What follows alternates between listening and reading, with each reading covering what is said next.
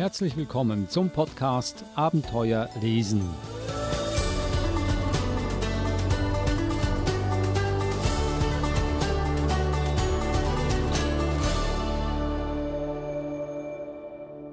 Der Podcast Abenteuer lesen, ein Podcast über spannende und lehrreiche Kinderbücher. Heute geht es um die Zeit und ich habe jetzt auch Zeit, um Eva Murer zu begrüßen. Hallo Eva. Hallo Adrian. Zeit ist ein kostbares Gut in der heutigen Zeit, aber wir nehmen uns die Zeit und sprechen jetzt über die Zeit. Ein zeitloses Thema, die Zeit sowieso. Ich stelle Sie mal vor, die Bücher, die du heute mitgebracht hast, Eva, das Buch der Zeit von Katrin Köller. Dann haben wir Einstein, die fantastische Reise einer Maus durch Raum und Zeit von Thorn Kuhlmann und das dritte Buch Es gibt eine Zeit von Lena Raubaum. Das Buch der Zeit. Was können wir hier erwarten? Also alle drei Bücher sind sehr, sehr unterschiedlich und das erste, das Buch der Zeit, ist ein wunderschön poetisch gestaltetes Sachbuch also wo es um die Zeit geht und alle Fragen, die man zur Zeit haben kann. Also wie erleben wir die Zeit, wie ist Zeit in anderen Kulturen ähm, verankert und so weiter. Also es ist wirklich ein, ein wunderschön illustriertes Buch zu allen Themen, die mit Zeit zu tun haben.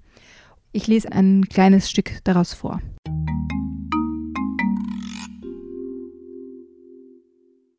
Götterverwandlungen und ein unsterblicher Vogel. Schon sehr früh haben die Menschen den Himmel studiert und dabei Erkenntnis über die Zeit gewonnen. Aber trotzdem, so richtig begreifen konnten sie die Zeit nicht. Also erklärte man sie sich mit Geschichten. Und auch wenn die ganz schön verrückt klingen, gehören manche ihrer Helden noch heute zu unserem Leben. Kronos. Die alten Griechen, die vor 2500 Jahren in Städten rund um das Mittelmeer lebten, hatten für alles einen Gott. Mindestens einen selbstverständlich auch für die Zeit. Der Name des altgriechischen Zeitgottes war Kronos. Man glaubte, er habe sich selbst aus dem Chaos, dem Nichts erschaffen. Kronos war die Zeit und gleichzeitig der Schöpfer der Welt.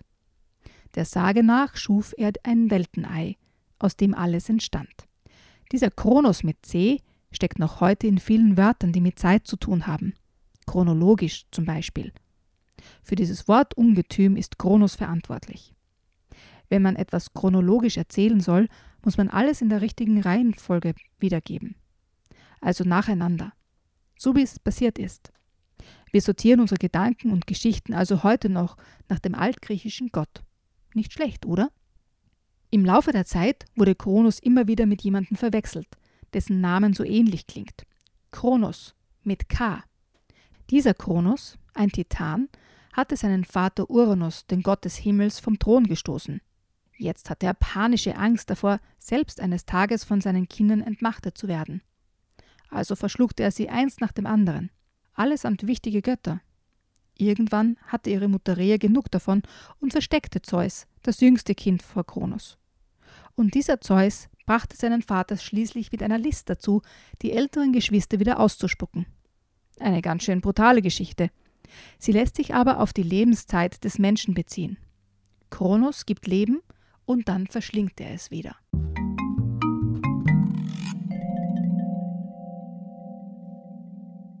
Das war ein Ausschnitt aus dem Buch Das Buch der Zeit von Katrin Köller.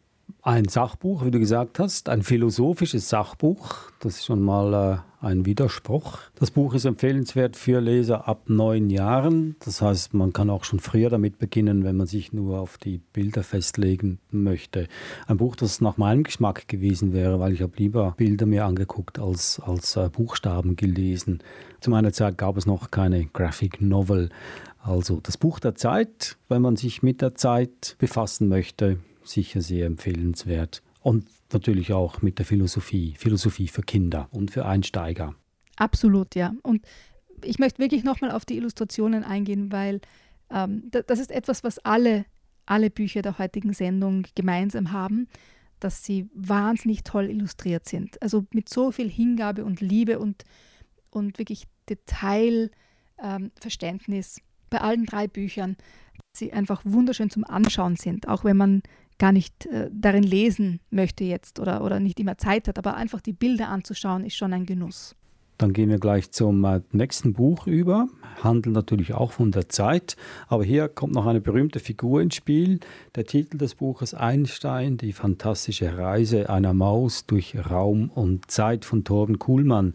Soviel ich weiß, ist das, äh, stammt das aus einer Serie. Und in dieser Serie geht es um sehr viele berühmte Namen. Also nicht nur Einstein, sondern auch andere Wissenschaftler wie Edison oder zum Beispiel auch der Abenteurer Lindbergh. Was genau, also was spielt hier eine große Rolle? Einstein oder die Zeit? Beides, beides. Ähm, Einstein ist ja quasi der Vater der Relativitätstheorie und damit eng mit Raum und Zeit verbunden. Und unsere kleine Maus ähm, hat ein großes Ziel. Sie möchte zur Käse-Weltausstellung in die Schweiz und passt genau auf, dass jedes Kalenderblatt richtig abgerissen wird, dass sie ja nicht zu spät kommt aber irgendwas ist schiefgelaufen und sie kommt um einen Tag zu spät an. Jetzt könnte ich hier gemein sein, weil ich darf das sagen als Schweizer, weil die Berner, das ist ein Kanton in der Schweiz, Kanton Bern, die Hauptstadt. Die Berner sind bekannt oder werden verschrien als äh, langsame Menschen im Vergleich zu den anderen Schweizern. Also sie reden langsamer, alles geht ein bisschen langsamer voran in diesem Teil der Schweiz.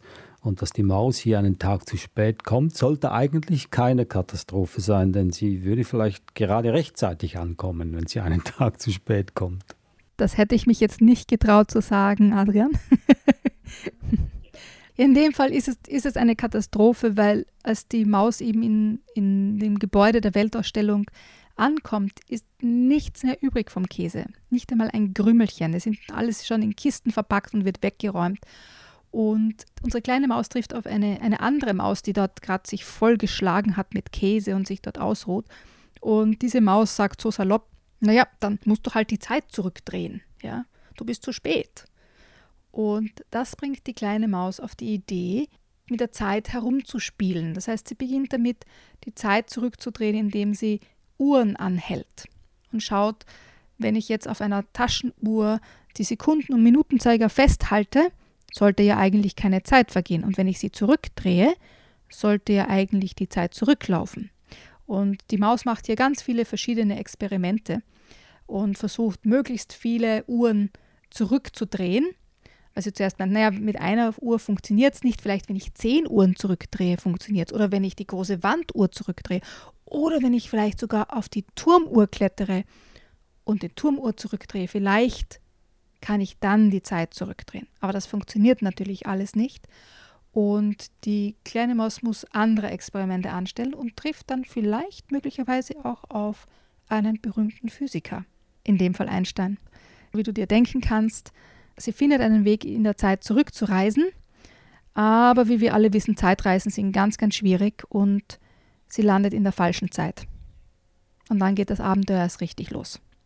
Aber da möchte ich jetzt nicht mehr verraten, weil ähm, dieses Buch ist, äh, wie auch die anderen zwei Bücher, ich wiederhole mich hier, ein Gedicht, sowohl von, vom Inhalt, von den Texten her, als auch von den Illustrationen, die einfach zum Hineinversinken sind und zum Mitleben sind. Deswegen möchte ich auch jetzt nicht mehr verraten, was die kleine Maus alles noch erlebt. Empfehlenswert ab sechs Jahren und deshalb dürfen wir ein bisschen weiter unsere Fantasie spielen lassen.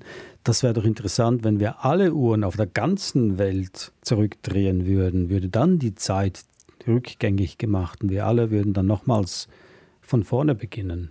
Das äh, ist eine Frage, die man äh, sicher, die sicher wert ist, weiter zu verfolgen. Ja, das wäre das wär schön, aber das Problem ist halt dann, wir wollen wahrscheinlich nicht alle in die gleiche Zeit zurückspringen. Das wäre dann ja ein fürchterliches Durcheinander.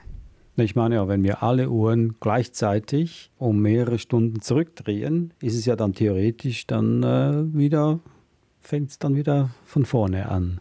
Aber was ist, wenn ich nicht ein paar Stunden zurückdrehen möchte, sondern ich möchte vier Tage zurückspringen und du möchtest nur fünf Stunden zurück? Dann sind wir nicht mehr in der gleichen Zeit. Das stimmt auch. Lassen wir das mal so im Raum stehen. Also das war Einstein, die fantastische Reise einer Maus durch Raum und Zeit von Torben Kuhlmann. Und wie die Geschichte ausgeht, verrät uns Eva Murer natürlich nicht, wie immer. Deshalb empfiehlt es sich, dieses Buch ihren Kindern zum Lesen zu geben. Und dann erfahren sie auch, ja, was das Ergebnis davon ist, wenn man die Zeit zurückdreht.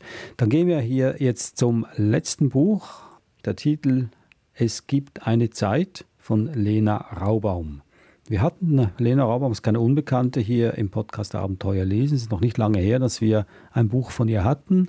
Hilf uns auf die Sprünge. Was war es denn schon wieder? Ja, das war die Knotenlöserin. Ich habe ja Lena Raubaum auf der Frankfurter Buchmesse getroffen, 2019. Und da haben wir gemeinsam ein Interview zu ihrem Buch Die Knotenlöserin gemacht. Natürlich, ja, an sie mag ich mich sehr gut erinnern. Und heute haben wir ein Buch über die Zeit. Und ähnlich wie die Knotenlöserin nimmt sich Lena Raubaum des Themas Zeit sehr philosophisch an, in einer sehr ruhigen und bedächtigen Art und Weise. Und äh, mir hat das Buch wahnsinnig gut gefallen, weil es eben die Zeit verlangsamt. Ich lese ein bisschen aus dem Buch vor, dann wird ganz schnell klar, wie dieses Buch aufgebaut ist. Für alles unter dem Himmel gibt es eine bestimmte Zeit. Es gibt eine Zeit für Morgenklänge und eine für Sternenträume.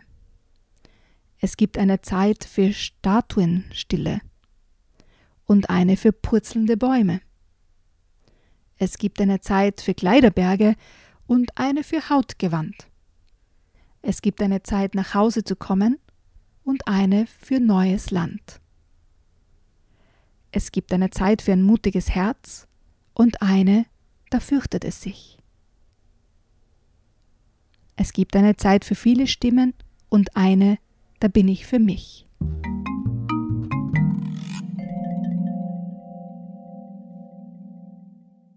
Also du merkst schon, es gibt immer so eine Gegenüberstellung verschiedener Zeiten, wann etwas Zeit hat oder wann die richtige Zeit für etwas ist. Und es ist eine, eine ganz tolle Verbindung zwischen der Poesie der Worte und der Poesie der Illustrationen. Ich habe dieses Buch wirklich wunderschön gefunden, sich Zeit zu nehmen, aber auch nachzudenken für, was ist denn eigentlich die Zeit für Morgenklänge oder für Sternenträume. Ja, ist jetzt die richtige Zeit dafür oder eine andere Zeit und so weiter. Also jede, jede Seite sozusagen gibt einen neuen Anstoß, darüber nachzudenken. Manchmal ist es Zeit, wütend zu sein und manchmal ist es Zeit, Frieden zu schließen oder manchmal ist es Zeit, ähm, tanzen zu gehen. Manchmal ist es Zeit, ruhig zu sitzen und zu lauschen, was um einen herum passiert. Also diese, diese, dieser Anstoß, darüber nachzudenken, was für eine Zeit ist es denn jetzt gerade? Was, was möchte ich mit dieser Zeit auch tun? Ein sehr philosophisches Buch und ich möchte hier auch eine Empfehlung abgeben. Ich möchte nochmal darauf zurückkommen, auf das Gespräch, das du mit ihr geführt hast äh, letztes Jahr über das Buch Die Knotenlöserin. Ich kann mich erinnern, dass sie gesagt hat, manche Knoten müssen sein, manche Knoten sind nicht mein. Das sagt ja schon sehr viel, dass es halt äh, auf und ab gibt im Leben. Wenn es aufgeht, dann äh, ist es gut. Wenn es runtergeht, muss es halt so sein. Aber manchmal möchte man damit nichts zu tun haben. Das ist auch sehr legitim. Und so ist es auch mit der Zeit. Also ich würde hier nicht zu viel erklären wollen über dieses Buch. Es gibt eine Zeit, weil wenn man sich die Bilder anguckt, die ergeben alle im ersten Moment keinen Sinn. Das sind irgendwelche Begebenheiten unwillkürlich zusammengewürfelt, aber das sind Bilder, die zum Studieren einladen, zum Betrachten einladen und dazu einladen, auch Verbindungen herzustellen zwischen den einzelnen Bildern innerhalb eines ganzen Bildes. Also ich denke mir, damit könnte man Stunden verbringen, ohne sich dabei eigentlich Gedanken machen zu müssen, sondern einfach äh, die Bilder genießen und dann kommen die Gedanken oder die, die Antworten ganz automatisch hervor. So sehe ich dieses Buch. Und das würde ich äh, jedem Kind empfehlen. Also sobald das Baby die Augen öffnet, bis äh, zu dem Moment, wenn es als Mensch die Augen wieder schließt, dass man das Buch so quasi mit sich trägt und sich das jeden Morgen, jeden Abend anguckt. Gibt dir vollkommen recht, Adrian. Es ist ein wunderschönes Buch und zeitlos, würde ich jetzt sagen. So, jetzt könnte ich äh, eine ganz billige Floskel von mir lassen. Die Zeit ist uns davongelaufen. Wir haben keine Zeit mehr. Es bleibt uns keine Zeit mehr übrig, um noch mehr Bücher vorzustellen, denn dazu haben wir einfach keine Zeit mehr. Das waren also die Bücher über die Zeit. Hier nochmals die Liste, was wir hatten. Das Buch der Zeit von Katrin Köller, erschienen im Prestel Verlag. Empfehlenswert ab neun Jahren. Dann hatten wir Einstein, die fantastische Reise einer Maus durch Raum und Zeit von Torben Kuhlmann, im Nord-Süd-Verlag erschienen. Das Buch kann man schon Sechsjährigen in die, in die Hände drücken. Und dann das letzte Buch, Es gibt eine Zeit von Lena Raubaum, erschienen im Tyrolia Verlag. Ein Buch für uns alle, ab 0 bis 99 Jahre oder 101 Jahre. Eva Mura, besten Dank für deine Zeit. Und es ist jetzt wirklich Zeit, Tschüss zu sagen. Das war der Podcast Abenteuer lesen. Wenn Sie noch mehr davon hören möchten, gehen Sie auf die Webseite sbs.com.au-german und da auf Themen klicken und dann Abenteuer lesen. Und nehmen Sie sich Zeit, denn wir haben ganz viele Episoden und ganz, ganz viele Bücher, die wir Ihnen ans Herz legen möchten. Tschüss, Eva. Danke. Servus, Adrian.